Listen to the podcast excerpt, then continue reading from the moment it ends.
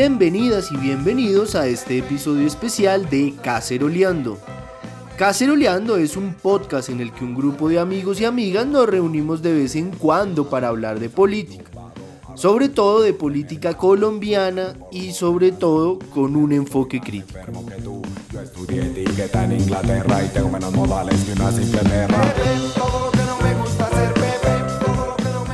Mientras escuchamos ahí de fondo a los A Brothers y la canción Pepe que siempre nos sirve para introducir nuestros episodios, pues les cuento por qué este va a ser especial y es por varios motivos. En primer lugar, pues por la contingencia del coronavirus.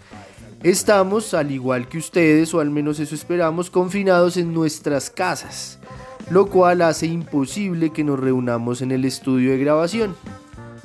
Eso produce desde luego otros cambios, como que al no poder estar en parche, todo el tema de la preproducción pues se complica. Por ese motivo hemos cambiado el formato para este episodio. No vamos a tener secciones como la editorial o como la cosa cultural o como las cápsulas para la memoria o la ñapa, sino que nos vamos a concentrar en la tertulia no vamos tampoco a tener a todo el equipo participando, sino que vamos a intentar hacer, eso sí, en la medida en que los dioses del Skype así nos lo permitan, una conversa a tres voces. Lo más importante, eso sí, como ya lo habrán notado, es que como no estamos en el estudio de grabación, pues la calidad de este episodio en comparación a los anteriores es sencillamente paupérrima hemos apelado a lo más básico y rudimentario de la armamentística podcastera para realizar este episodio. Lo estamos haciendo, todo se ha dicho con nuestros celulares, computadores, manos libres, mejor dicho.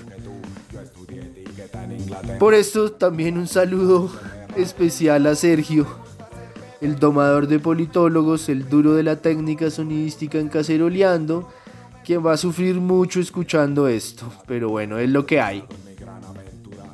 Hoy vamos a hablar sobre el coronavirus, pero claro, como ustedes saben, en Caceroleando no hay expertos en temas de epidemiología ni de la especificidad científica que el tema demanda. Lo que vamos a hacer entonces es hablar más bien sobre el impacto del coronavirus en nuestro país. Y esto lo vamos a hacer a través de una pregunta fundamental. ¿Cómo ha sido afrontado y gestionado todo este riesgo y todo este tema del coronavirus por el gobierno de Iván Duque? Para eso contamos hoy con la participación de Manuel Gómez Torrejano. Manolo es politólogo y máster en estudios políticos de la Universidad Nacional y contamos también con la participación de Andrés Felipe Ortega. El profe, que también es politólogo de la Universidad Nacional, es máster en estudios políticos de la Universidad de los Andes. Con ellos voy a estar yo, Pedro Rojas Oliveros. No se olviden de seguirnos en Facebook, en Twitter, en Instagram nos encuentran como Caceroleando Podcast. Y también no olviden, esto es muy importante, por favor, ahorita que vea que tienen así harto tiempo libre, hagan el favor de que hacer lo siguiente. Y es suscribirse a nuestros contenidos en Spotify, en YouTube, en SoundCloud, en Evox, mejor dicho, Ahorita que están así bien desparchados, por donde sea que nos busquen y nos encuentren, por favor, síganos. Pónganle me gusta a todo. Comente, le gusta, no le gusta. Hágalo. Ahí, de una. Y sobre todo, rote nuestros episodios. Mándele los episodios a sus amigos, a sus amigas, a la familia. Ahí, ahorita que están ahí todos confinados, ponga los episodios de caceroleando ahí a toda mecha y discuta con la familia. Deli, ¿no? Pues entonces, amigues, vamos a cacerolear. Pagué una carrera y salí tumbado. Ahora tengo estudios de mercado. Soy el antropólogo de la salud, pero estoy más enfermo que tú. Yo estudié etiqueta en Inglaterra y tengo menos modales que una simple perra.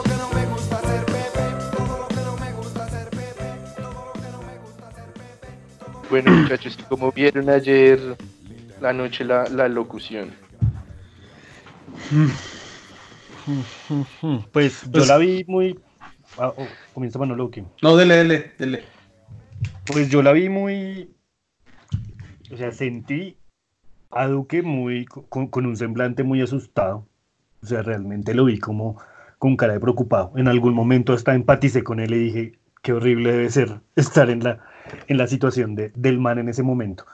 Pero me parece una respuesta, digamos, me parece que, que tocó por primera vez, o sea, que hizo lo que tenía que hacer por primera vez, porque creo que todos nos habíamos decepcionado más o nos habíamos preocupado cuando habló el miércoles o el jueves con Patarroyo, porque. Patarroyo pues no es, no es credibilidad de nada y, y el espectador hizo un trabajo muy importante ahí en, en mostrar sus metidas de pata y entonces todo el mundo como que pensamos, Dios mío, esto lo va a echar para atrás, esto no, no se van a tomar en serio esta situación, pero yo creo que pues dijo, no, ya, esto hay que hacerlo.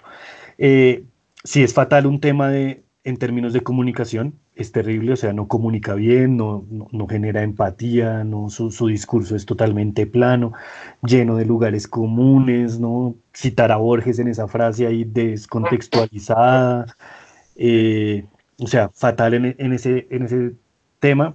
Siento que fue mucho más claro que la vez pasada que habló, cuando defendió a los abuelitos, que también fue un discurso horrible, es decir, es un tipo que no comunica, no dice nada, pero por lo menos ahorita dijo, bueno, esto hay que tomárselo en serio, pero todavía, digamos, como que todos nos quedamos esperando el, que, nos, que nos avisen el, el cómo va a ser la operacionalización del día a día de, de esta cuarentena. Pero pues también hay que entender que estamos en un momento eh, pues inédito, creo que ninguno de nosotros, por lo menos de esta generación y otras tantas ha vivido eso, entonces sí, sí, sí es complicado, pero a mí me parece que, que en términos de, de comunicación todavía le, le, falta un montón y no es como el, el liderazgo que, que, se espera y que con, se contrapone con, con Claudia López y supongo que con otros gobernantes locales que lo han intentado hacer mejor.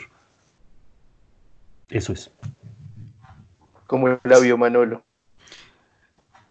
Sí, yo, yo comparto muchos de los puntos de, de, Felipe. Yo creo que planteó algunos temas que ya, que, ya era claro que tenía que plantear, lo de la, de la cuarentena, no espera. También creo que mmm, no ha logrado hacer lo que tal vez sí ha logrado Claudia López y es como ir respondiendo unas preguntas que uno sabe que quedan en el aire. Lo que hablábamos hace un rato del martes, eh, que puede ser un, un real caos, lo que hablábamos un poco de poder, poder tener, votar unos mensajes claros de tranquilidad. Eh, que al tipo no se le da, no se le da porque no, no es alguien llamado al liderazgo, no es un liderazgo natural. Eh, es, yo, yo, creo que ese liderazgo se construye a través de la experiencia de, de, de, de trabajar y de, y jalar gente para que voten por uno. Él, no, él, como no lo tuvo que hacer, no ha construido una capacidad que, no, que yo creo que no todo el mundo construye y es la posibilidad de generar ese nivel de empatía con el mensaje. Usted puede que le caiga bien o le caiga mal Claudia López, digamos, no, no es indiferente, pero hasta el patriota que es tremendo, tremendo ampón, lo planteó en su momento y es, a esta mujer por lo menos está planteando las cosas y está teniendo liderazgo. Eh, yo creo que en estos momentos eso es muy, muy importante. Claro, yo digo, por lo menos Duque ya tomó la, la, la, decisión, salió a plantearla. También el esquema que ellos tienen para la locución, poner un poco gente callada atrás. Uh, me imagino que para mostrar que, que está el, el respaldo de, de, de, sectores de salud, de gremios, de, de expertos, es absolutamente innecesario. La, lamentablemente, pues uno, uno, termina haciendo el, el parangón con, con Trudeau, el presidente de, de Canadá. De Canadá. Eh, el tipo sale solo, sobrio, plantea medidas 1, 2, 3, le dice a la gente, a la gente que, que, que no tiene recursos, le, va, le, vamos a poner plata en su bolsillo, va a haber, va, a haber flujo de caja para, para, para, mantener este tema. El tipo sale, sí, no, no es una parafernaria que, porque no la necesita, porque tiene liderazgo, porque tiene la voz por sí sola. Eh, es, es, es, obligatorio hacer la comparación con, con las alocuciones de Uribe, con el liderazgo que el tipo genera. Sí. odielo uno si lo odia o, o ámelo como lo amarán muchos. Eh, eso, este, este tipo no, no, no, no levanta ese nivel de, de, de, confianza y lo hemos hablado mucho en nuestras conversaciones antes, muchas conversaciones casi desde que iniciamos este, este proceso. Eh, hay temas relacionados con la sensibilidad humana, que, con los sentimientos, con el miedo, con la necesidad de sentir liderazgos, que también marcan la política. La política no solo de hechos constantes, ¿sí? es de, o sea, de, de, de, hechos objetivos, eh, más bien, sino es de emociones. Y eso es lo que el tipo no genera, ¿sí? Por supuesto que eso es una cosa, otra cosa es, bueno, ver cómo van a operar las políticas. Seguramente eh, lo que se viene en materia económica va a ser duro, quiera lo uno, ¿no?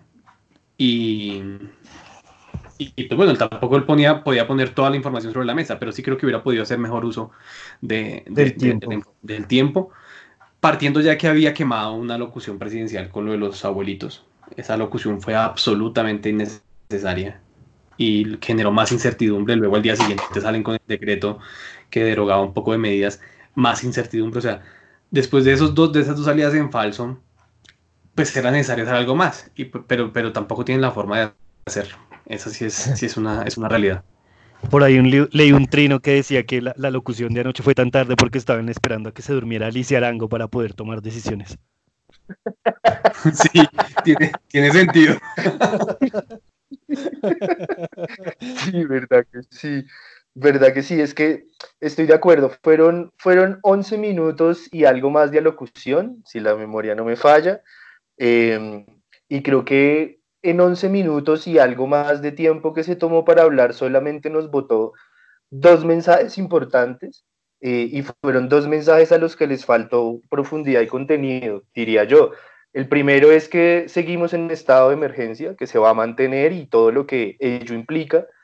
Y en segundo lugar, pues que se va a producir este aislamiento colectivo obligatorio, como lo llamó, desde el martes 24 de marzo a las 11.59 hasta el lunes 13 de abril a las 0 horas tres semanas que, bueno, pues ahí, ahí, ahí ya, ya vamos a referirnos a este tema, digamos, eh, más adelante.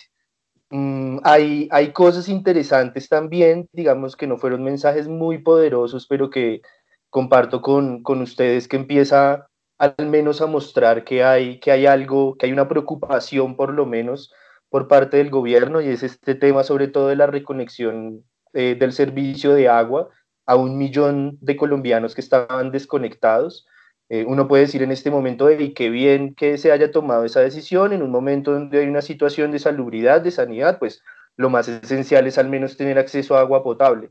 Pero también no puedo dejar de preguntarme, uff, ¿cómo así que en este momento, en el siglo XXI, en Colombia hay un millón de personas que están absolutamente desconectadas de, de, un sistema, pero que además hay otras tantas que ni siquiera tienen la posibilidad de imaginarse conectarse a ese sistema.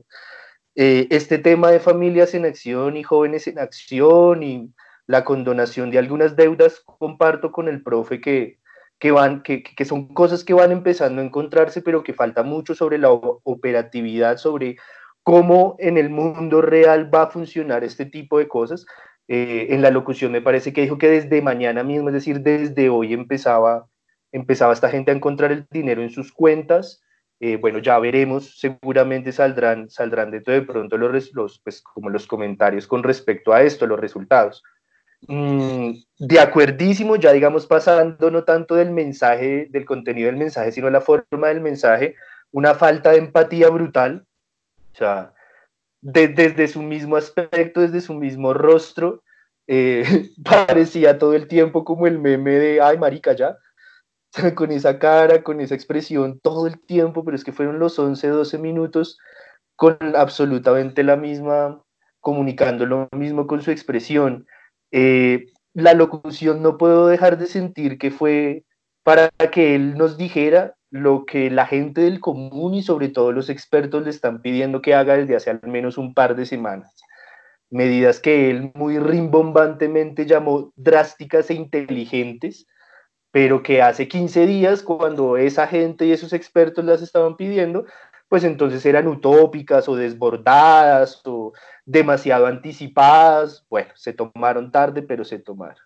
Sin embargo, no puedo dejar de pensar que darle 15 días de ventaja a una pandemia como la que enfrentamos, pues es un error terrible, sobre todo pudiendo ver lo que pasó en España y en Italia, en el norte de Italia, con, pues como con un marco medianamente similar. Mm, y también comparto con el profe esa idea de, eh, sobre su discurso, que es muy motivacional, o sea, él sigue siendo el coaching empresarial, eh, que en ciertos momentos y para ciertos gremios o sectores sociales puede ser poderoso, puede, no, no lo sé, pero puede que lo sea, pero ante una situación así, cuando incluso los que estamos o, no, o nos identificamos más con la oposición que con el gobierno, estamos esperando que salga él como un líder y sale con este, con este discurso del somos berracos, de los colombianos podemos formar un gran equipo, de somos echados para adelante. No, pues es, es, es, un mensaje motivacional, está des, desprovisto de discurso político. Eh, y lo más importante en este momento creo que está desprovisto de información clara y contundente. Yo no estoy diciendo que Duque tenga que salir como Claudia López, que tiene ese, ese don de salir con su tablero detrás y con su tono y su elocuencia en dos o tres minutos explicar una idea con la que uno puede estar de acuerdo o no, pero queda más o menos claro que es lo que pretende. Yo no le estoy pidiendo eso a Duque, porque evidentemente no es su tipo de liderazgo, pero sí al menos uno decir, oiga, este señor que está hablando ahí, que está diciendo que va a tomar medidas, pues sabe de qué es lo que está hablando, sabe eh, cuál es el riesgo, cuál es el proceso de la pandemia, pero yo, yo, yo sigo sin encontrar eso Desafortunadamente, lo de la frase de Borges también me llamó muchísimo la atención. Desafortunadamente, Borges cada vez se convierte más en, en, esa, en esa cita vieja confiable, ¿no? Como para parecer instruido, como para ser inteligente, para parecer culto, pero creo que además del cliché, escogió la peor frase de Borges para, para llevar a su mensaje. Y cierro con dos cositas muy puntuales, que me estoy extendiendo un montón, lo siento, eh, y es, me llamó la atención que, que, que, le está dando categoría de sujeto en su discurso al coronavirus, ¿no? Un, un, momento en el que dice, el coronavirus quiere, el coronavirus pretende, ¿no? Y sigue manteniendo como esa lógica del discurso uribista de que siempre hay que identificar un enemigo al cual hay que echarle encima toda la nación. Entonces, siento que es un esfuerzo ahí de él, como, puta, odien el COVID, o sea, odienlo como a Petro, porque esto nos va a unir y, uff, la verdad me, me, me, cuesta digerir eso. Y finalmente un elemento hiperviolento, que es cuando dice un llamado a los sectores sociales con más comodidades, o sea, que eufemismo tan asqueroso, a que durante la tempestad adoptemos una familia con necesidad. Y ya, y lo deja ahí y con sus santos cojones se va y no dice nada más. O sea, ¿cómo? ¿Dónde hay que, o sea, las personas que pueden hacerlo, cómo lo van a hacer? ¿Con mercados, con dinero, eh, recibiéndolos en su casa, eh, prestándoles o dando? No, no, no, entiendo, o sea, no, no entiendo. Y, y ya, y se va, es como, otra vez echémonos la bendición, ¿eso para qué sistema de salud si tenemos a la Virgen de Chiquinquira? De acuerdo, sí, sí, sí, ahí, ahí, ahí es, esos mensajes y esa forma de transmitir los mensajes no, no genera confianza y pues sí deja un poco, o sea, como que desconoce que hay una realidad de, del país, ¿no es cierto? Es decir, eso de encomendarse otra vez a Dios, de, de, eso que tú dices de las familias acomodadas, es decir, como un montón de, de, de expresiones que le pueden dar tranquilidad a un nicho electoral, sin duda, pero pues que a otros no nos genera tanta, tanta confianza.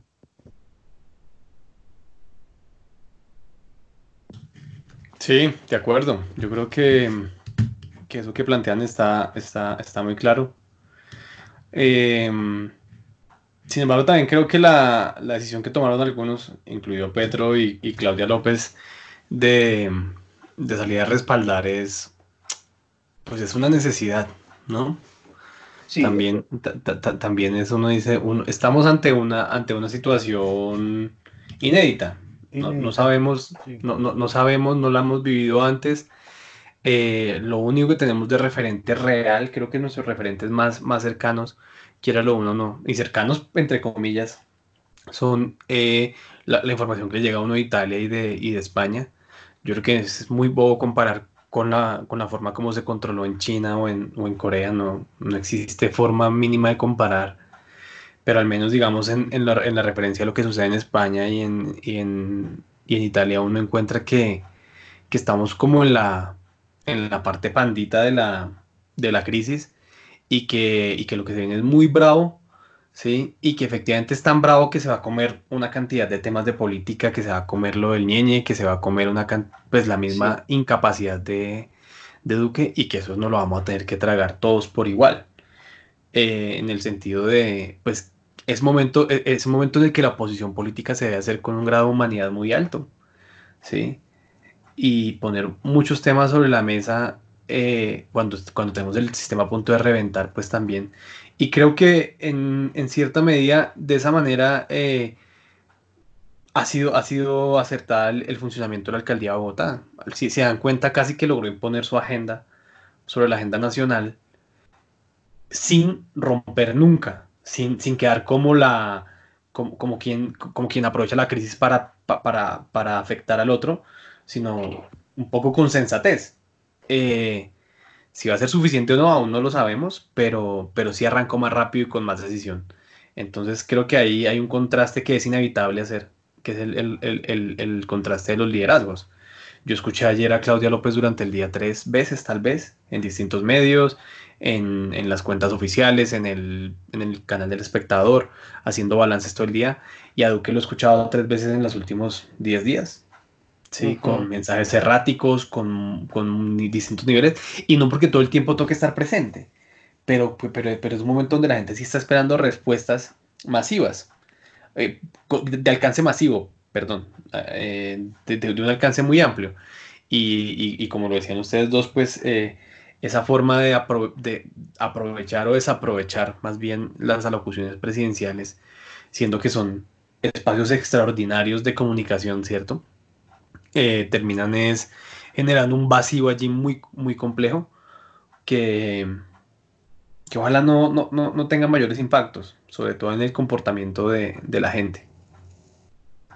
Sí, de acuerdo. Y, creo que yo comparto su idea de que hay un triunfo discursivo y de la agenda de Claudia López, eh, que es un triunfo además que merece ser destacado justamente por esa manera en lo que la logró, como, como usted Manuel lo señala, sin, sin sin, sin, sin, sin, una disruptiva violenta en un contexto que amerita es este tipo de, digamos, de, de pronunciamientos y de acciones mucho más sensatas.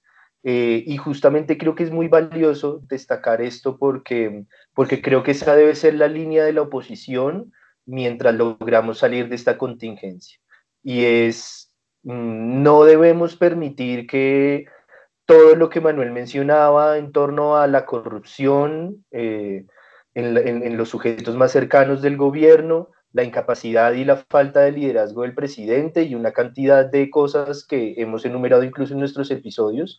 Eh, eso no hay que olvidarlo, eso hay que seguirlo poniendo sobre la mesa, hay que seguir haciendo control político, hay que seguir teniendo una propuesta como oposición a, frente a todas estas decisiones que se toman mal, pero eso no quiere decir de ninguna manera que no podamos compartir una agenda, que no podamos compartir medidas, que no podamos, eh, sobre todo en lo que se refiere a discursos técnicos como los que necesitamos en este momento, donde se identifiquen problemas y se establezcan soluciones con unos protocolos que, pues que ni los politólogos, ni los abogados, ni los comunicadores, ni los asesores de gobierno, sino solamente gente enterante en temas de medicina, de bacteriología, de epidemiología, pues, pues pueden manejarlos. Y creo que haya sido, eh, resaltando lo que comentaba Manuel, muy importante la labor de la alcaldía de Bogotá, sin ninguna duda. Sí, eso, último, eso último que mencionó Pedro me, parece importante y es la necesidad que, que, estas decisiones se tomen con base en la evidencia que tengamos ¿no? disponible. Yo creo que ahí, y, ese sí también es un mensaje ahí para quienes nos escuchan, uno tiene que verificar de dónde están saliendo la información. O sea, en particular yo he visto ahí gente tuitera que siempre hace unos hilos súper largos y recontrainformados, pegando un montón de información que no tiene nada que ver con la otra. Y en particular estoy pensando en uno como el que les compartí ayer que decía, ahora sí yo les voy a traer la verdadera interpretación de los datos. Y pues no, es decir, hay gente que se dedica a esto bien, es decir, en Colombia tenemos a una autoridad en el tema que es esta profesora Zulma Coconúa, creo que es, que se llama, que ha estado contando, ya trabaja, creo que desde, pues, creo que es, está como entre Londres y Bogotá, no, no entiendo muy bien, pero yo la vi en, en, un, en una conferencia esta semana y ella sí decía, o sea, es médica, creo que es epidemióloga, es decir,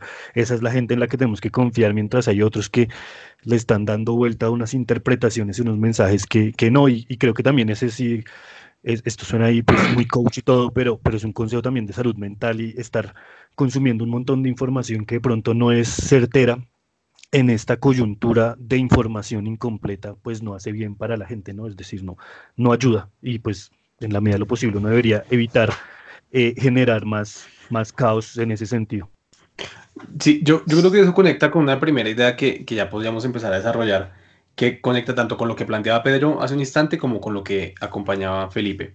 Y es, al final de cuentas, creo que y ha pasado desde las primeras semanas en China, luego cuando se trasladó a Europa y está pasando acá, y es que se trabaja seguramente ahora con mejores niveles de información, pero se sigue trabajando con niveles de información imperfecta, con personas que tienen que tomar, eh, personas que tienen que empaparse de eso, digamos, con algunos expertos, pero tal vez no, no, no, no, no los, o sea, todo el mundo intentando informarse para poder eh, tomar decisiones de la manera más acertada. Tanto es que creo que hace unos días Suprimi proponía al gobierno crear una, como una comisión paralela, justamente poder cargar como de allí unos expertos que pudieran brindar información basada principalmente en la evidencia y en la que no se, no, se proponían solamente científicos, digamos, en sentido estricto, epidemiólogos y demás, sino también bioéticos, seguramente también economistas, seguramente también cientistas sociales, que permitan entender las distintas dimensiones de las medidas que se toman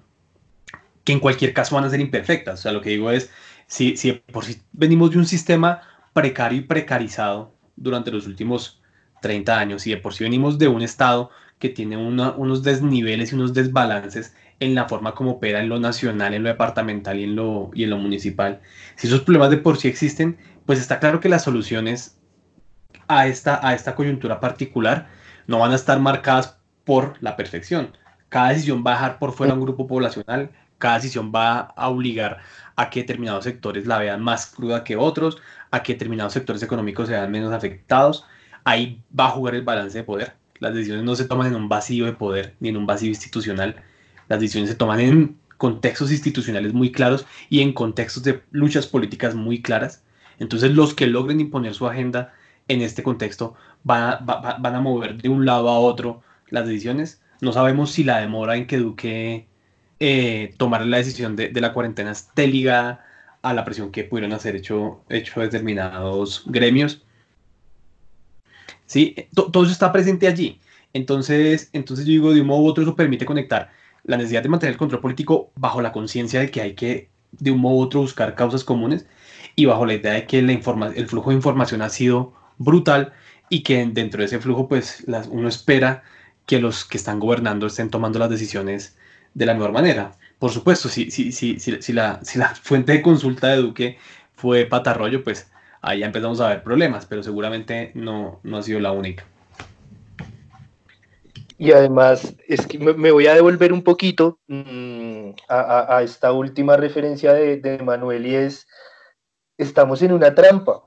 y en una trampa me refiero a que Em, devolviéndome a, cuando estábamos hablando sobre la cantidad de información y el tipo de información que está circulando y con la cual debemos tener mucho cuidado, em, estamos en una trampa porque justamente en el, en el confinamiento en el que estamos, eh, pues todas las personas que tenemos la posibilidad de estar conectados a Internet, pues lo vamos a terminar haciendo sí o sí y vamos entre el aburrimiento, un poco la desidia, un poco la ansiedad de la que hablábamos hace unos minutos.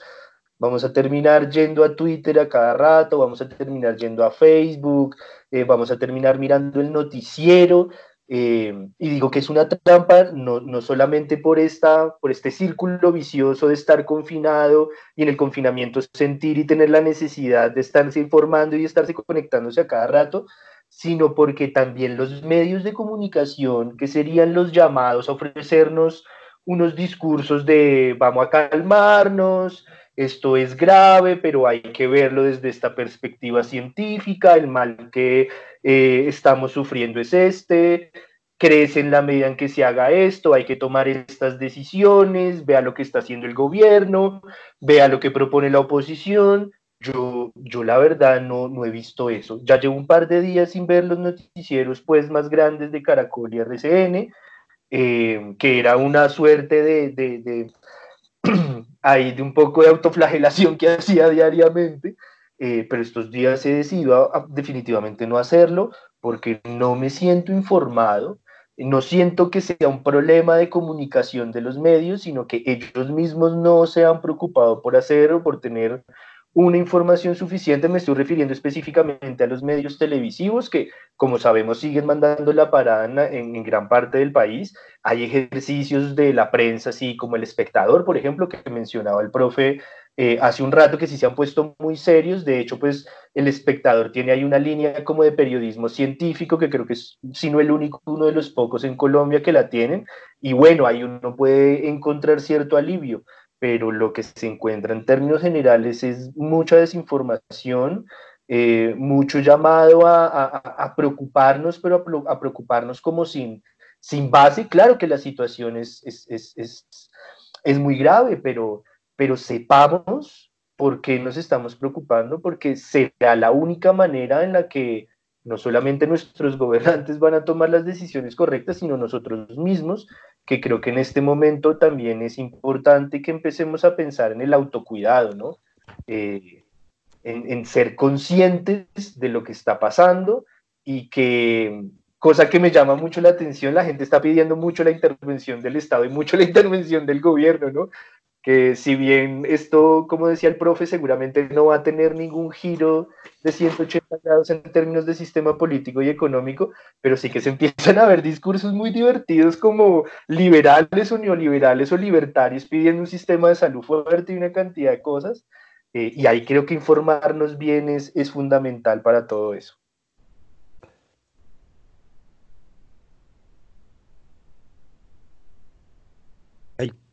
Yo sobre el tema diría un par de cosas.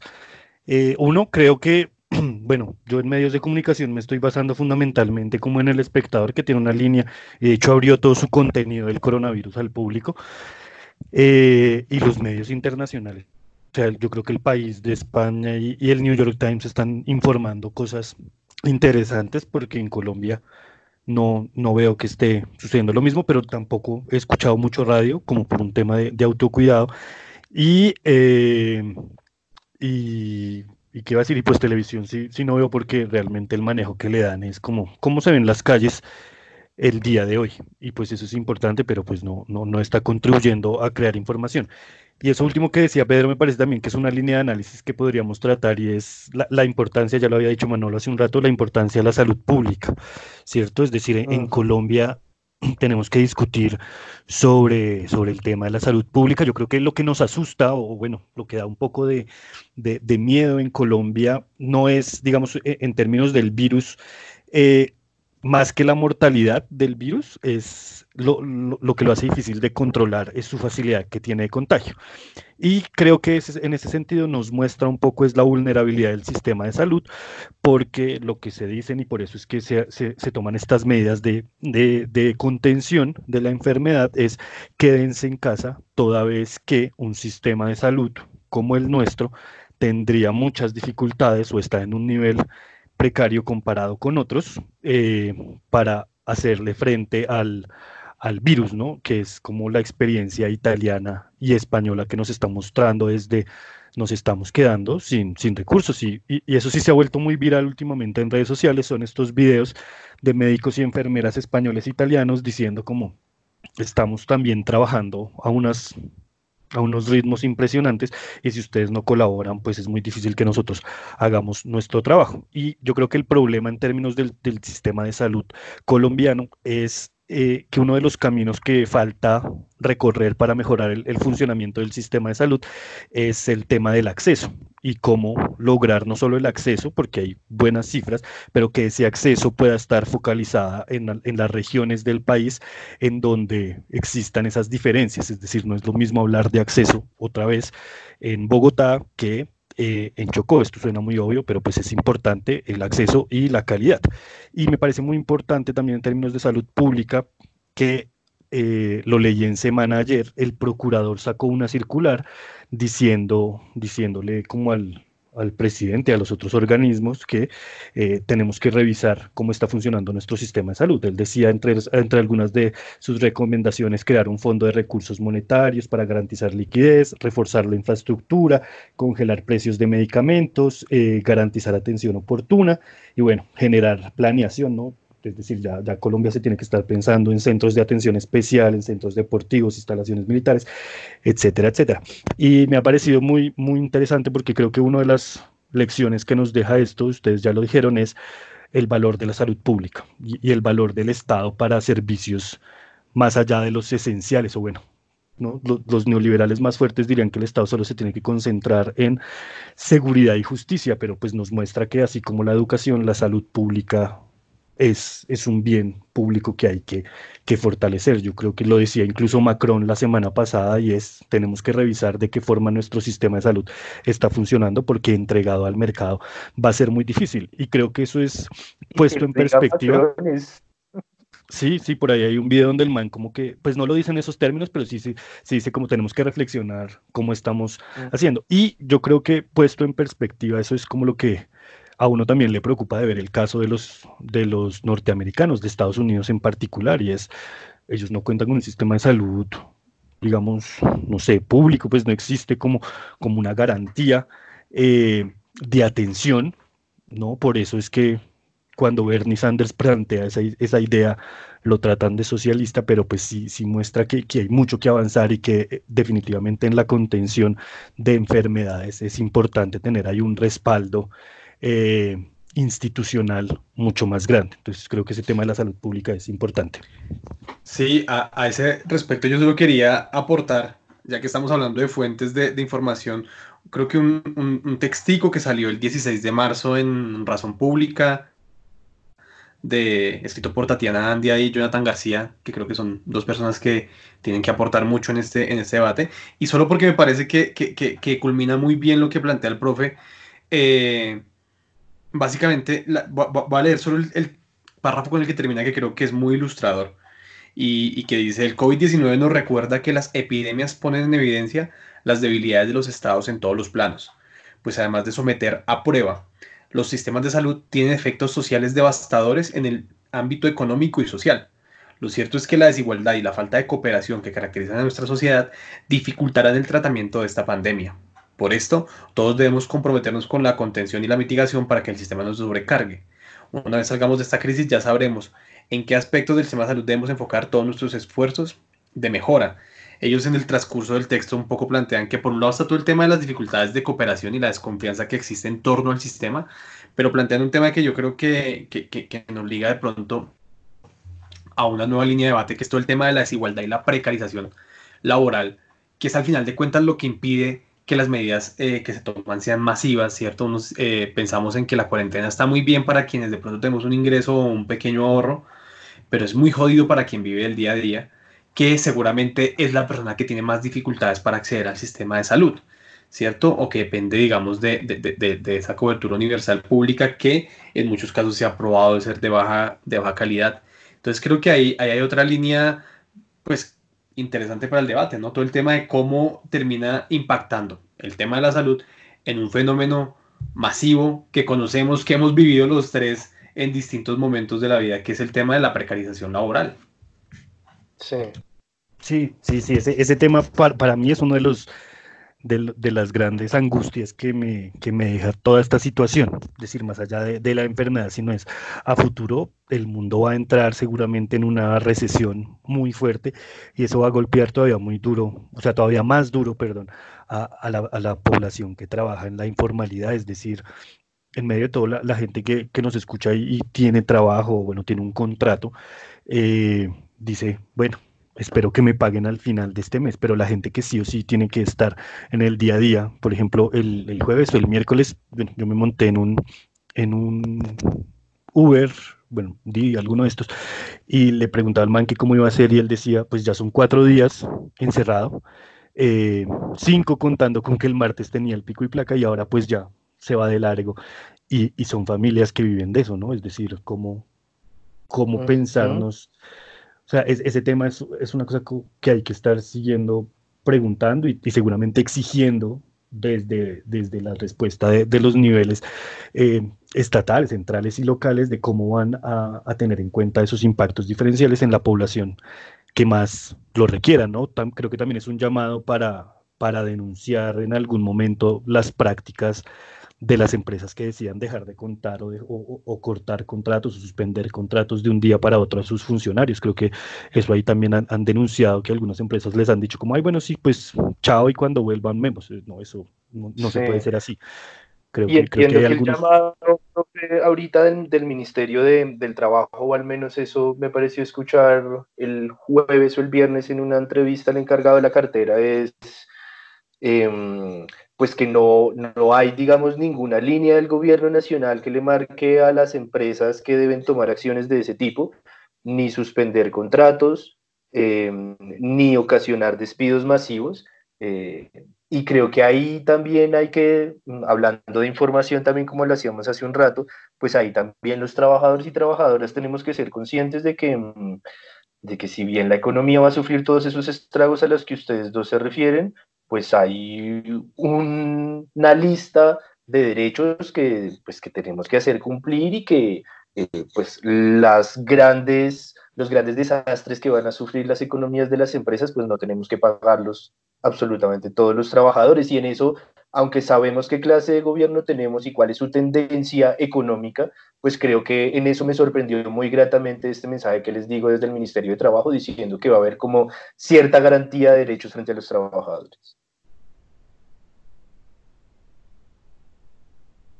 Además, además de lo que ustedes mencionaban, qué pena yo, yo sigo eh, con la palabra, eh, de lo del sistema de salud, que me parece pues desde luego que es el punto central al que tenemos que referirnos en esta contingencia, al menos si estamos intentando hacer un análisis político de todo lo que está ocurriendo. Aprovecho también para hacer la nota ahí de pie de página del artículo del que estaba hablando Manuel, eh, se llama COVID-19, qué tan preparado está el sistema de salud colombiano para enfrentarlo y como él decía, está en razón pública eh, de, de acceso libre para que pues quienes les interesa puedan revisarlo. Y otro pie de página, la científica colombiana de la que hablaba el profe hace un rato, se llama Zulma Cucunubá, como él lo decía, y su cuenta en Twitter es arroba Zulma Cucunubá, sin tilde en la eh, es una epidemióloga colombiana con muchísima experiencia y muchísimos estudios que creo que vale la pena eh, pues que la sigamos y estemos pendientes, digamos, de, lo que comunica a través de sus redes sociales y su aparición en medios. Les decía que además del sistema de salud, que por supuesto es un tema central, eh, hay dos puntos que se los comentaba a ustedes previamente mm, y que me interesa pues que también los oyentes los empiecen a tener en mente y es que esta situación que estamos viviendo, esta contingencia, pues además de develar todo lo que ustedes ya han comentado sobre el sistema de salud, pues también nos ha develado un par de cosas muy importantes y es el tema de la conectividad a nivel nacional, ¿cierto? Eh, alguien tuiteaba hace poco que esta coyuntura ha servido para demostrar que el teletrabajo puede y debe ser considerado como una opción para muchas empresas. Eh, y claro, o sea, claro que sí, pero como decía, como, esta frasecita que se ha puesto tan de moda en los últimos meses, que el privilegio no te nule la empatía, ¿no? Yo no sé qué tanto esta opción del teletrabajo sea, pues sea una opción real para todos y todas en tiempos como los que estamos viviendo. Eh, comentábamos hace un rato que por nuestras obligaciones laborales, y esto le ha pasado a muchísima gente, trabajadores y estudiantes, pues hemos tenido que atender varias reuniones por Skype o por diferentes plataformas eh, y nos hemos empezado a dar que la calidad de nuestra conectividad a nivel nacional pues es bastante precaria. Eh, eso incluso en ciudades como Bogotá, como Medellín, ¿cierto? Donde uno incluso a través de Twitter o, o, o, de hablar en estas reuniones con las personas de otras ciudades, uno va entendiendo eso, pero ¿y el resto del país? ¿Qué pasa con el resto del país? En Colombia, según cifras del mismo Mintiga, hay 20 millones de personas 20 millones de personas que no tienen acceso a Internet de ninguna manera. Eso es prácticamente la población, la mitad de, la, de, nuestro censo poblacional. eh, que en el siglo XXI no tienen acceso a Internet. A esta gente pues ni teletrabajo, ni cuarentena con Netflix, ni reto de Instagram, ni TikTok, ni, ni, mierda, ¿cierto? Y ahí me surge una duda, y es, ¿qué ha pasado con la famosa ley TIC, ¿cierto? Por la que el gobierno Duque se ha dado la pela, ¿cierto? A, a punto de, de, de, perseguir a activistas y a comunicadores que se han puesto en contra de ella o que se han manifestado en contra de ella, siendo que la bandera de esa ley TIC eh, del gobierno Duque, que fue una de las primeras cosas que puso en el Congreso, pues era este tema de la conectividad, ¿no? Entonces creo que eh, ahí tiene un arma de doble filo y le queda un reto muy importante. Y en tercer lugar, eh, repito, sumándole al tema del sistema de salud del que ustedes hablaban, al tema de la conectividad, algo que ya ustedes también empezaban a mencionar, y era pues las calidades y las dinámicas de nuestro sistema económico. Eh, además de lo que ustedes han mencionado, que es por supuesto muy importante, a mí me llama muchísimo la atención, sinceramente, la pasividad de la mayoría de los líderes y, las lideresas de la izquierda, sobre todo de los sindicatos, eh, para demandar medidas que protejan la economía de la clase trabajadora. Creo que el, más, el, más, intenso en ese aspecto ha sido Petro, pero pues con las torpezas comunicativas que, que ya vemos perfectamente. Ahora en los últimos días algunos senadores del partido FARC también han puesto el tema sobre la mesa. Eh, pero yo sinceramente, sabiendo que es muy utópico y que en Colombia este tipo de discusiones no se dan, pero yo sí creo que esta es una oportunidad estratégica para empezar a hablar de la renta básica universal en Colombia. no de subsidios dirigidos a pequeños grupos sociales que obedezcan eh, a intereses electorales, sino a un ingreso ciudadano que tenga como objetivo el beneficio de los trabajadores y las trabajadoras por medio de la disminución de la, de la brecha salarial. Eso creo yo que hace un Estado y una sociedad fuerte para poder afrontar momentos como este. No, sí. creo que... Ah, no, dale, no, Manolo. No, sí, sí, sí, sin lugar a dudas yo creo que, que, que, son dos temas claves. Por un lado el tema de la, de la conectividad, yo creo que nos habla de, eh, una cosa es hacer reuniones, ¿no? Otra cosa es luego tener un, salón de clases y otra cosa es seguramente labores mucho más complejas que existen sobrecarga, sobrecarga de internet, productos muy pesados eh, que viajan por la web. Yo creo que ahí todavía los retos son, son enormes y es una realidad de las grandes ciudades. También hay que decir, eh, tal vez las grandes ciudades son las que más afectadas se van a ver por, por el virus, pero sin lugar a dudas lo que nos muestra es, creo que es, es muy disiente de, de, la realidad con el, de, del sistema de salud y la conectividad va juntas, ¿no? Como el Estado es tan precario en tantas zonas del país, como el régimen descentralizado, eh, de un modo u otro está marcado por una realidad institucional que, que, que, lo que nos muestra es precariedad en muchos territorios del país. Eh, eso por un lado. Con relación a lo, de, a lo de los sectores de izquierda, bueno, simplemente solo porque me acabo de enterar, sé que, que anoche hablaron Petro y, y Duque después de la alocución, que tuvieron una, una conversación, acabo de encontrar la noticia en, en, el espectador. Por parece que por, por Zoom, por TikTok, parece. hicieron, un, hicieron un reto del papel higiénico, ese que están haciendo de, del papel higiénico. Eh, pero, pero creo que eh, todavía no hay quien plantee la agenda de, de, de lo que plantea de lo que planteaba Pedro. Es curioso, pero más allá, las demandas, incluso en el caso de Petro, se han sentado en la, en, la coyuntura. Creo que es por supuesto el momento, el momento de hacerlo, pero, pero nadie, no sé si existe alguien con la fuerza de poder hacer esa, esa, esa, esa postura. Entre otras cosas porque la implementación del modelo neoliberal no solamente transforma los, el sistema de salud, el sistema educativo, la forma como entendemos el rol del Estado, sino que también de un modo u otro transforma la cultura y, la, y las mentes, en el sentido de se le apuesta el subsidio y está bien visto el subsidio para el más pobre, ¿no? Lo que se llama siempre la, la, oferta a la demanda, perdón, el subsidio a la demanda, el subsidio a los sectores más eh, pauperizados de, de, la economía, y eso se vuelve una realidad común. Al final de cuentas, eh, pues, de, de, qué gobierno viene Familias en Acción? Ya para hoy, hoy por hoy Familias en Acción es una realidad. Eh, Jóvenes en Acción, bueno, todos esos programas que están muy focalizados y que efectivamente no entienden la complejidad de lo que se puede generar en un momento de un vacío económico como el que, el que, como el que, el que vamos a afrontar, porque seguramente no se van a ver tan gravemente afectados todos estos personas que, que, que dependen de, de, de, este ingreso como una capa más o menos media baja que depende pronto de un restaurante, que, depende de, que depende de una peluquería, que igual siguen siendo negocios que dependen del día a día, que no generan un capital, que no es gente que está en la pobreza y que no sabemos en qué condiciones van a salir de esta, de esta situación. Ni siquiera estamos hablando de la clase más, digamos, más pobre. Tal vez allí los subsidios focalizados permitan que muchas de estas personas se mantengan en la misma línea, no cambien su situación, pero se mantengan.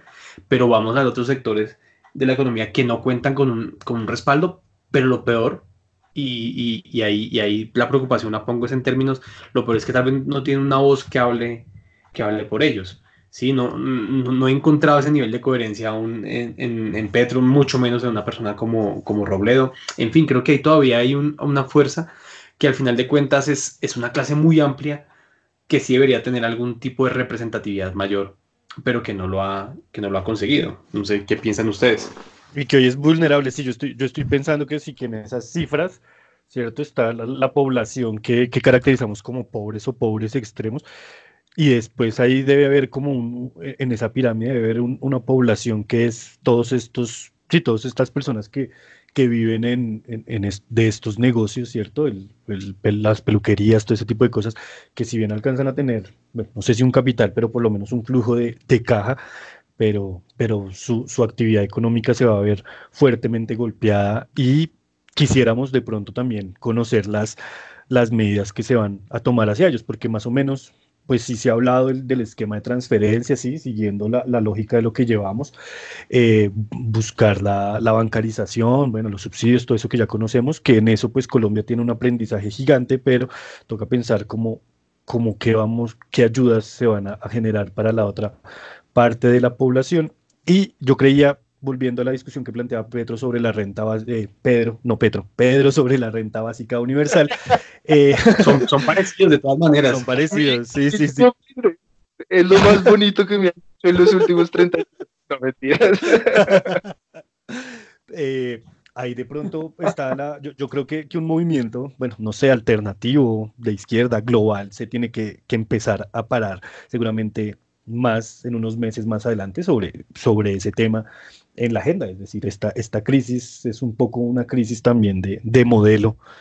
Eh, uh -huh. y, y, es, y es importante buscarle, buscarle otras formas, ¿no? Por lo general, yo, yo en eso soy muy pesimista, ¿no? Yo ahí me, me, me caso más un poco con, con la tesis de, de Naomi Klein y de, de, del shock, de probablemente estas situaciones las usan para agudizar más como la implementación de un modelo eh, en el que estamos, pero yo creo que, que, lo que nos está mostrando es que es insostenible. Y lo bueno que de, esta, de esta coyuntura que nos muestra como esas grietas también del, del, no sé, del neoliberalismo, del capitalismo, de lo que sea, es en, en el mundo desarrollado. ¿no? Esta vez no comenzó de, del sur hacia el norte, sino el norte nos está mostrando que, en teoría, sociedades que ya iban en unos debates de pronto más allá, pues están, están poniendo eh, en la agenda estos temas. Yo creo que eso hay que, hay que dejarlo, ¿cierto? Y sobre la conectividad sí tengo que decir que como, que pues ya les contaré mi experiencia como profesor virtual, pero yo, yo tengo dudas sobre, sobre cómo la vamos a hacer. Eh, no sé si es la ETV. Y si no los sé profesores si... tienen dudas, ¿qué tendrán los estudiantes, por Dios?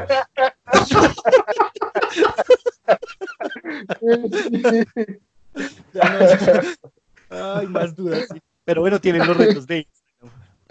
En unos, meses esperen caceroleando por TikTok, seguramente. Oiga, sí, esto, esto, también es cierto lo que dice el profe, al paso que vamos, o sea, más allá de este episodio especial y contingente, vamos a tener que idear podcast apelando a, a los dioses del Skype, que, que es como lo, les quería mencionar que ahorita, siendo sábado 21 de marzo a las 12 y 25 de la tarde, pues la primera tendencia nacional en Twitter es Gracias Petro, ¿no? Eh, y lo menciono no, no, no con un ánimo de propaganda política ni mucho. Gracias Pedro. ¿Y Pedro qué hizo? Yo generalmente no hago nada. eh, lo, que quería decir es que, hombre, ya, o, al menos así lo estoy viendo yo, ya, ya que, o ya que no, eh, sí que le dimos un reconocimiento a la, a la labor, sobre todo eh, al discurso y a la operatividad que Claudia López ha tenido, o no solo Claudia López, sino su, gobierno ha tenido, su gobierno distrital ha tenido frente a la contingencia. Eh, pero creo que también hay que darle su pedacito de la parte a, a Petro porque digamos que fue el más intenso y fue el que el primero empezó a hablar de el confinamiento que vamos a empezar el martes, el tipo lo puso sobre la mesa, hay que reconocerlo desde hace por lo menos una semana y media, dos semanas.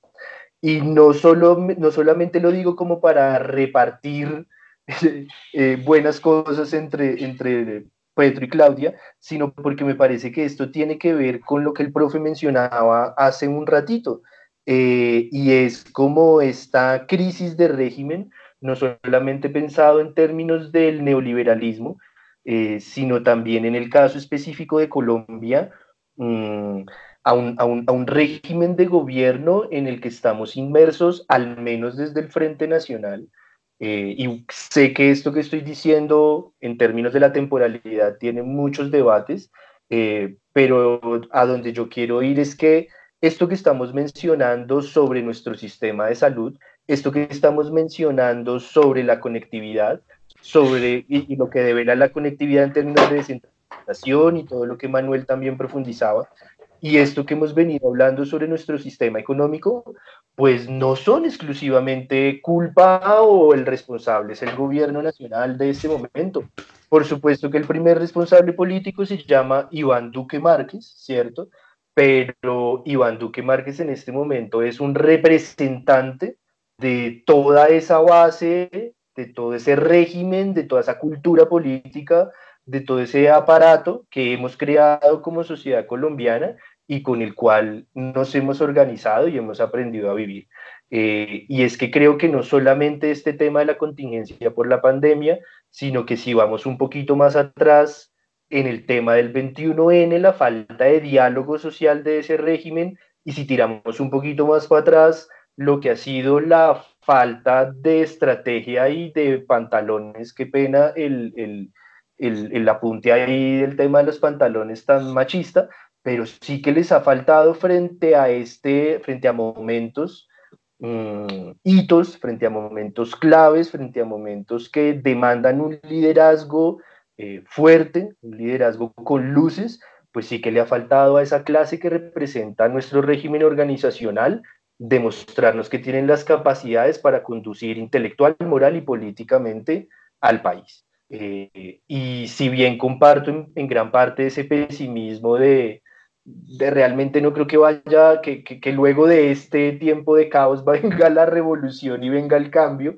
eh, pues sí que me parece que nos ayuda un poquito a tirar la frontera, a abrir un poco más la frontera y a que muchas más personas cada vez eh, vayan entendiendo eh, que muchas de las demandas que se hacen de sectores sociales y de grupos de izquierda no son sencillamente terquedades, sino que obedecen a unas circunstancias muy malucas que estamos viviendo desde hace varios años y que nuestra clase dirigente no ha sido capaz de afrontar. De acuerdo, sí. Ahora, yo creo que hay lo, último que, se me ocurre a mí, que también lo habíamos hablado eh, preparando el capítulo, es que de pronto sí retomemos algo que decía Manolo sobre el tema de, de, la coordinación entre las entidades, ¿no? En esto que, que, llaman ahora en la, en la literatura y en la, en la gestión pública la coordinación nación-territorio. A mí sí me, me, impresionó mucho eso. El miércoles tal vez fue el, el día que salió Alicia Arango detrás con, con ejército y, y policía detrás a hablar de que era el gobierno el que imponía las medidas y que que era el gobierno central el que imponía las medidas, sino los gobiernos locales. Es decir, yo en este sentido sí creo que, que han dado muchos bandazos de, con, de, de, no sé, de como tratar de imponer autoridad, ¿no es cierto? Eso fue, yo, yo lo vi es como un, un acto de aquí quienes mandamos somos nosotros y no, no, van, a, no, no van a pasar nuestra autoridad y, y, se vio totalmente innecesario para lo que estábamos pasando, sobre todo porque eran los alcaldes los que estaban tomando las medidas. Eh, pues más, más urgentes, ¿no? Yo creo que, no sé qué opinan sobre ese tema, si te dan algo más que decir, porque sí me parece que, que fue, un, fue, un, momento político bastante bastante complicado, se sintió bastante estresante. Eh, Alicia Arango haciendo una vez más muestra de su, de, su tono y de, de que ella es de que realmente ella sí muestra ahí su uribismo más fuerte, pero me pareció que no era el, mensaje correcto y pues bueno, no sé qué opinan sobre eso. Sí, pues yo aquí una anécdota muy cortica es que yo conocí a Pedro en un haciendo una sistematización sobre una experiencia de coordinación nación-territorio. Ah, ustedes son, amigos de la nación-territorio.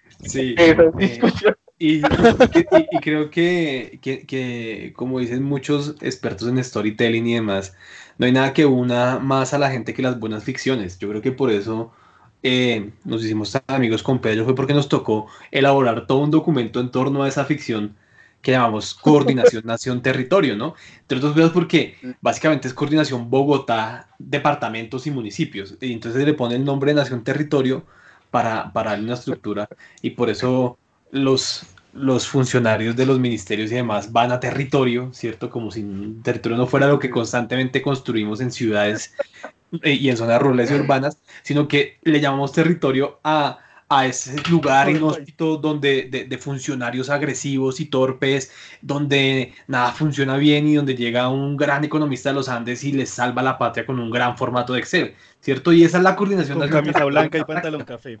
Sí, y un loguito en el mejor de los casos. ¿sí? Si es muy chacho, se pone unas Merrell. Si no es capaz de llegar allá con zapato de vestir.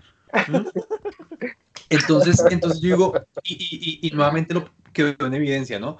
claro, creo que en este, en este momento el problema de la coordinación en territorio chocó ya no el funcionario que llega todo el poder a, a Nori en Antioquia o a Santander de Quilichao en el Cauca, no, fue, fue funcionarios que chocaron entre, digamos, burocracias de alto nivel, por, por ponerlo entre comillas, fue la burocracia bogotana, la burocracia de Medellín, la burocracia de la costa, ¿sí? Que tienen de un modo u otro un, un, un respaldo político y, y, y, y digamos, técnico distinto y por eso se logró ver ese, ese, impacto, pero completamente al lugar lo que decía Felipe, lo que, lo que generó fue una sensación, dos días de incertidumbre, porque si bien se sentía que no, no, había un gobierno nacional tomando medidas, los gobiernos nacionales sí estaban tomando medidas y los gobiernos locales, perdón, y los gobiernos locales no sabemos con qué criterio están tomando las medidas a nivel local, eso es una realidad, pero ante la ausencia de coordinación, ¿qué más hacer? dejar que pase el tiempo, dejar que llegue, esperar a que, a que nos juntamos en el virus, ¿sí? Una cosa es totear el sistema de salud de Bogotá, otra cosa es totear el, sistema de salud de cualquier municipio categoría sexta de este país. Esos te totean sin necesidad de que de una pandemia, digamos, viven permanentemente toteados. Entonces, entonces, eh, creo que un poco para hacer la referencia de que, de que creo que es una gran ficción eso, ese nombre grandilocuente de la coordinación nación-territorio, pero que básicamente nos, nos lleva a, a pensarnos una situación muy compleja de un régimen descentralizado que, que, que, está establecido en la Constitución del 91, pero lo que hemos visto es un proceso recentralizador a la, a la maldita sea y, a, y, y, y, que ha generado un desbalance de capacidades muy fuertes. Y estamos hablando de capacidades técnicas, de capacidades tributarias, de capacidades administrativas. Es decir, es complejo el escenario cuando todo tiende a depender de los tecnócratas del centro. ¿sí? Ahí, ahí dejo mi, mi emocionada intervención. De acuerdo, y, yo, yo solamente voy a completar la, eh, la, anécdota que estaba contando Manuel sobre, sobre el proyecto que trabajamos de articulación nación-territorio, que además esto ocurrió haciendo la evaluación de una política pública muy importante. Eh, y lo que más me parece interesante de la anécdota es que nosotros haciendo, pues estando encargados de hacer articulación nación-territorio, teníamos que hacer viajes a 20 municipios del país y nunca fuimos. Nunca fuimos, pero aún así la evaluación salió adelante y la política pública empezó a aplicarse. Creo que eso resume perfectamente todo lo que Manuel acaba de exponer en términos de descentralización de partidas del sistema de salud como sí, no, pues vamos a hacer la articulación nación-territorio desde Bogotá por Skype y, yendo a la, no, o sea. Y finalmente, con respecto a lo que, a lo que también ponía el profesor en la mesa hace un rato, eh, sí, no, de acuerdo, o sea, fue tremendo en términos de formato de discurso y de contenido de discurso lo que, lo, lo que hizo esta, esta mujer, Alicia Arango, Em, y yo quiero ir un poquito más allá en términos de que de pronto es una suspicacia que me surge y es, eh, creo que también eso pasa, atendiendo un poco a lo que decía, eh, a lo que intentaba comentar hace unos, unos momentos de la crisis, de, de, la falta de liderazgo no solamente de este gobierno, sino ampliándolo un poquito más en el espectro al régimen de gobierno que tenemos hace varios años.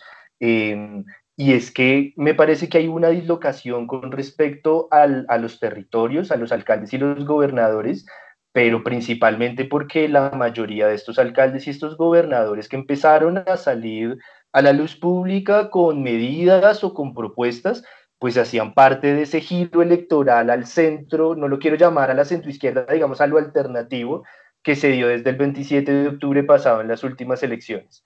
Entonces, quienes fueron a dar la cara finalmente, pues son, me refiero a las medidas, a la propuesta de medidas, eh, fueron Claudia López, el alcalde de Villavicencio, que ahorita se me olvida el nombre, el gobernador del Meta, creo que también, que obedecen como a ese cambio, ¿cierto? En las lógicas electorales y creo que ahí el gobierno se puso muy nervioso viendo que estaba perdiendo el liderazgo que poco tiene, eh, y creo que eso lo llevó a, a, a, estos dos días, tres días a los que ustedes se referían actuar de manera eh, muy torpe y sin claridad. Mm, y además de esto, creo que también obedece a cierto cisma que está ocurriendo dentro del partido de gobierno, eh, que se viene haciendo visible desde el momento mismo de la posición de Iván Duque, pero que empieza a hacerse cada vez más fuerte y más público y es esa división entre el uribismo pura sangre, los buenos muchachos y las buenas muchachas,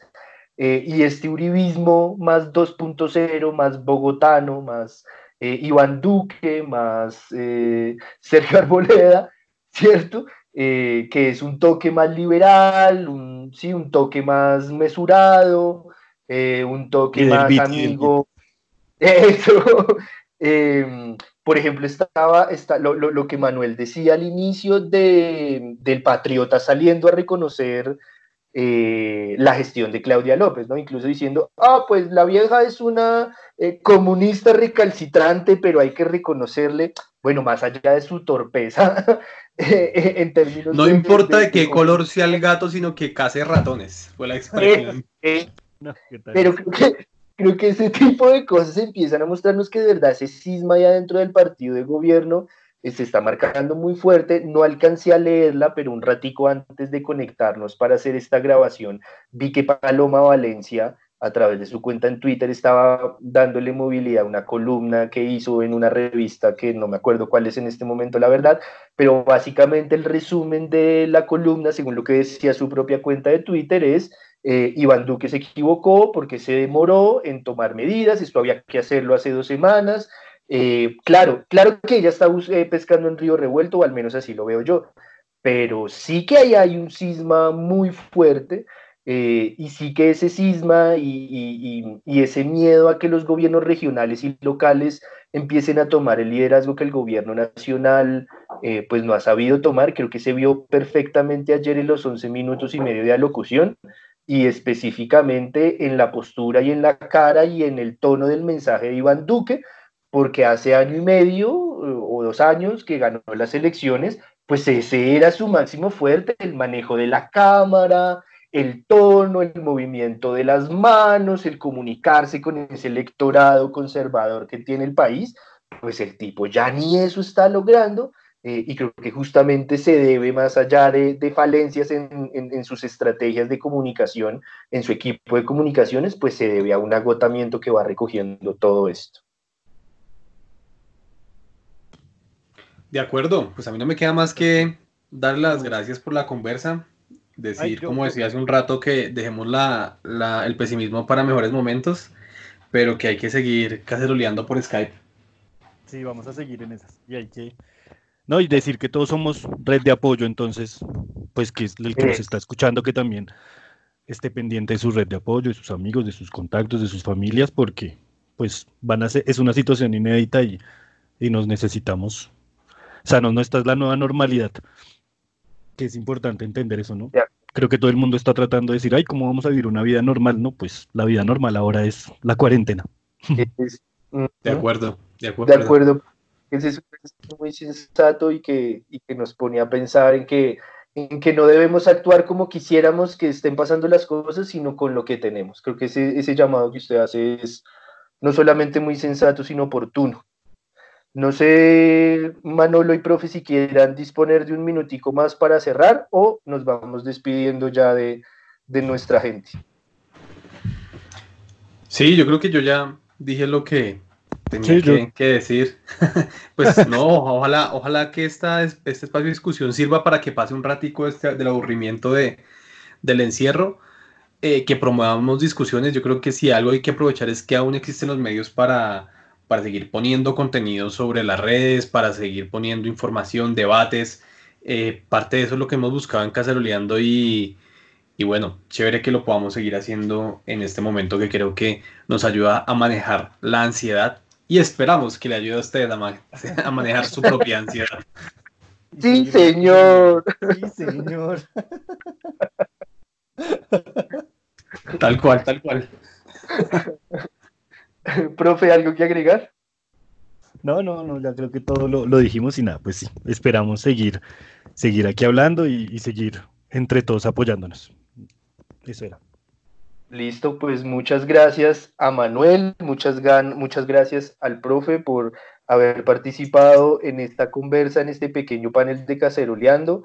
Un saludo muy, pero muy, pero muy, pero muy grande a Marcela, a María Paula, a Mariana, a Yalima y a Sergio que fueron a exiliarse en una república soviética cundinamarquesa.